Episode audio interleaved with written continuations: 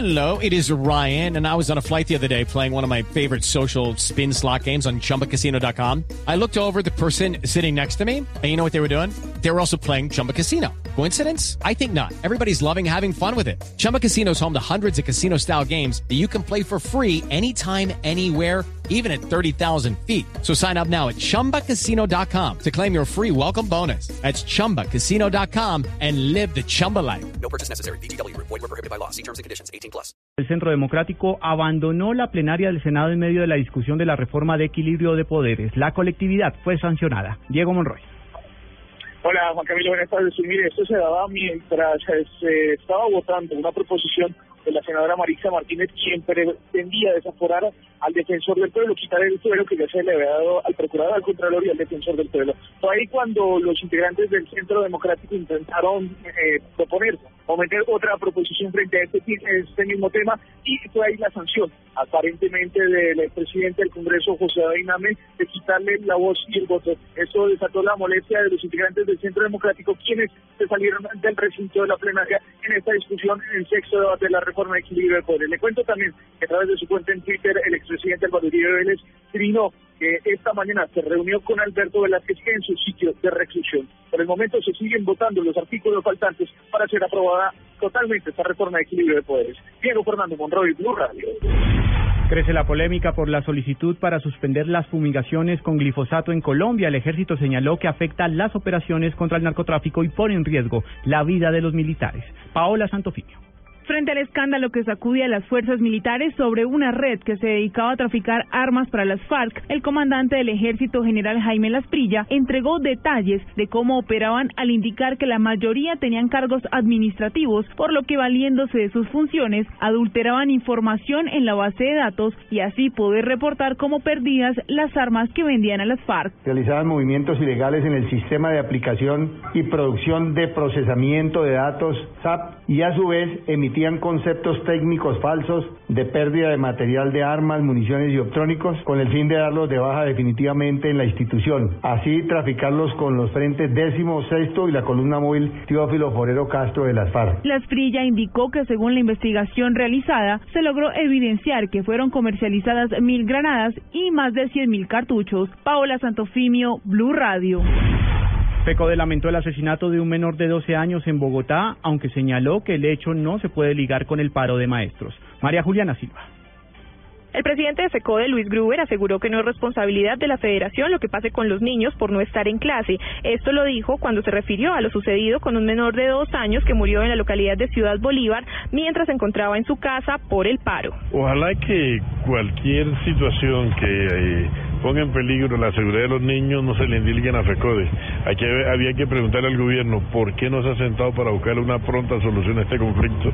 Si es tan sensible el tema de los niños y los jóvenes, el gobierno debía tener la sensibilidad y la voluntad para con prontitud sentarnos a buscarle solución. Mientras el gobierno no se siente con FECODE, aquí no hay soluciones. Gruber se reunió esta mañana con el defensor del pueblo Jorge Armando Tálora y en este momento se encuentra reunido con el senador Horacio Serpa.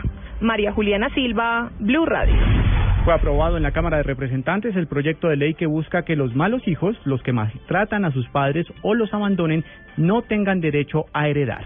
Simón Salazar. Esta iniciativa del representante Rodrigo Lara de Cambio Radical pasa ahora a plenaria de Cámara, donde deberá ser discutido en su segundo debate. El proyecto busca disminuir el caso de maltrato y abandono, ya sea de los hijos o de los herederos directos hacia sus padres. Nosotros lo que hacemos básicamente es aumentar dos, eh, en dos causales las posibilidades de desheredamiento, que técnicamente se llama indignidad sucesoral. Y es cuando hay maltrato a la persona cuya sucesión se trata. Por ejemplo, cuando el hijo maltrata a los padres, cosa que es muy frecuente. Hemos reportado en medicina legal 1.500 casos de maltrato a las personas adultos mayores. Según la Secretaría de Integración Social, tan solo en la capital al día son abandonadas dos personas mayores de 60 años. Esto significa que al año más de 700 abuelos son dejados en hospitales o en las calles. Simón Salazar, Blue Radio. El ex magistrado Henry Villarraga negó cualquier tipo de favorecimiento al coronel González del Río y arremetió contra la Fiscalía General. Carlos Alberto González. Así es, pues el exmagistrado Henry Villarraga, al término de sus explicaciones rendidas ante la Comisión de Acusación de la Cámara de Representantes por los enredos con el coronel Robinson González del Río, condenado ya por falsos eh, positivos, reiteró en su inocencia y arremetió contra la Fiscalía, de la que dijo que su actuar fue ilícito al adquirir las pruebas como grabaciones de manera fraudulenta. Es interesante la pregunta, porque yo le pregunto por qué filtraron informaciones de pruebas ilegales e ilícitas que no fueron legalizadas. ¿Esa información le presenta A ver, digo, no, yo no estoy hablando del caso, pero usted hablo del mío. ¿Por qué son ilegales? Pregunte dónde fueron legalizadas. La fiscalía lo asume como. Ah, la fiscalía. La fiscalía. Eso es lo que estaba yo defendiéndome hoy. No voy a discutir mi defensa con ustedes, por favor. El exmagistrado Villarraga y su presunto favorecimiento al oficial para pasar su caso en la justicia ordinaria, la militar, le costó su cabeza en la judicatura. Carlos Alberto González, Blue Radio. En información económica, Colombia tiene reservas de gas natural hasta el año 2023. Julián Calderón.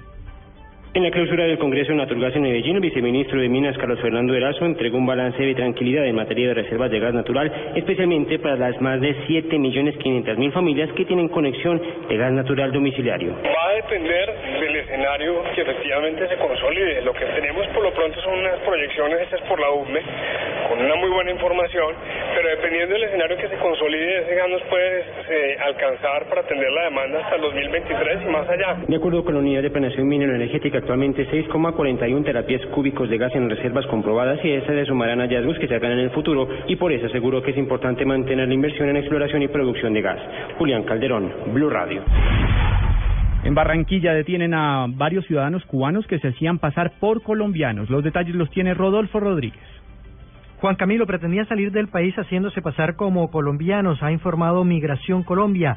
Los extranjeros pretendían viajar con destino a los Estados Unidos haciendo escala en Panamá.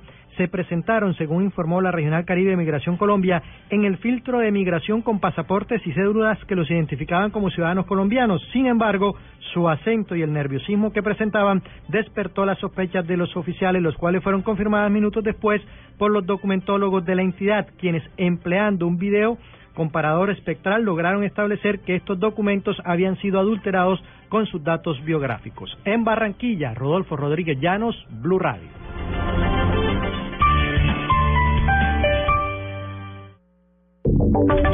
Y ahora en Blue Radio, la información de Bogotá y la región.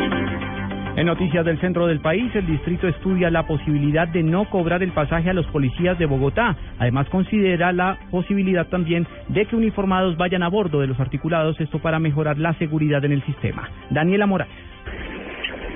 Juan Camilo, buenas tardes. El alcalde de Mayor de Bogotá, Gustavo Petro, ha dicho que con Transmilenio ya se está estudiando la posibilidad de que los uniformados puedan ingresar al sistema Transmilenio de manera gratuita. Sí, ahí cobran un porcentaje por cada persona que entra por los torniquetos. Y obviamente la entrada de la policía pues les quitaba negocio. Ahora se cobra por las ventas, entonces se ha abierto la posibilidad real de que se pueda lograr un flujo libre y gratuito de la policía en los buses del Transmilenio. Además de esto, como segunda fase del plan especial integrado al sistema Transmilenio por parte de la Policía Metropolitana de Bogotá, el alcalde Gustavo Petro aseguró que también se está estudiando la posibilidad de que eh, haya uniformado dentro, uniformados dentro de los articulados. Daniela Morales, Blue Radio. Y en información del Consejo de Bogotá se conocieron los resultados de un informe que evalúa semestralmente el desempeño de los concejales de la ciudad en temas como asistencia y participación. Juan Esteban Silva. Buenas tardes. El programa Bogotá Consejo Cómo Vamos dio a conocer los más recientes resultados del análisis que periódicamente se le hace a los concejales de la ciudad de Bogotá, en el que se tienen varios criterios de calificación como control político, actividad normativa, asistencia, participación y la permanencia en las sesiones de plenaria. Así, los resultados corresponden al segundo semestre del año 2014. Llama la atención que el 63% de las personas encuestadas tiene una imagen negativa respecto a la utilidad del Consejo de Bogotá y más preocupante aún, el 25% de los bogotanos no sabe de la existencia de este ente, lo cual evidencia por supuesto la desinformación en la que se encuentra la ciudadanía en esta materia, sumado también a la poca credibilidad que le dan las personas a muchos líderes políticos en la actualidad. El listado de mejores concejales es liderado por Segundo Cielo Nieves del Polo Democrático, con una calificación de 3.5, Lucy Jimena Toro del Partido de la U con 3.4 y Diego Ramiro García de la Alianza Verde con un promedio de 3.3. Le siguen funcionarios como Clara Sandoval, Jorge Durán Silva, entre otros. Los temas que más abordaron los concejales fueron movilidad, seguridad y en especial el tema de la construcción del metro. En agosto se emitirá un nuevo informe evaluativo correspondiente al primer semestre de 2015. Juan Esteban Silva, Blue Radio.